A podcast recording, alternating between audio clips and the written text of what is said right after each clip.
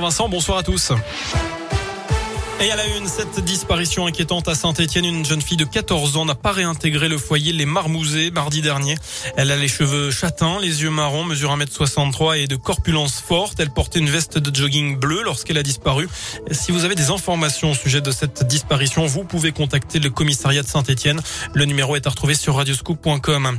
Encore un week-end agité sur les terrains de foot amateur. Dans la Loire, notamment un match a dû être arrêté dimanche entre les seigneurs de l'Etra et du FC Rouen. En cause, selon le progrès, une bagarre qui a d'abord éclaté entre supporters. Et puis en région parisienne, un arbitre a lui été frappé à l'issue d'un match. Il a porté plainte.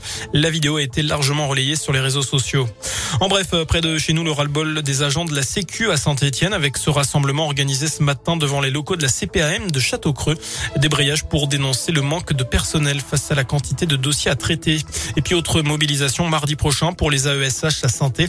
Les accompagnants d'élèves en situation de handicap réclament une augmentation des salaires et une amélioration des conditions de travail. Dans l'actu également, il pourrait bien y avoir des réductions, voire des coupures de gaz l'hiver prochain. GRDF annonce dans le journal Les Échos qu'il s'agit d'un scénario sur lequel travaille le distributeur en cas d'interruption totale ou partielle des importations de gaz russe.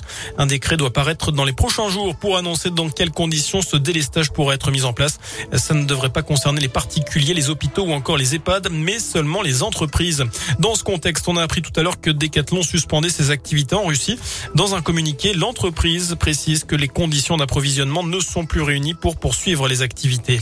Enfin, on termine avec du sport, du foot. France-Afrique du Sud, l'affiche du soir en match amical à Lille. Coup d'envoi de la rencontre à 21h15.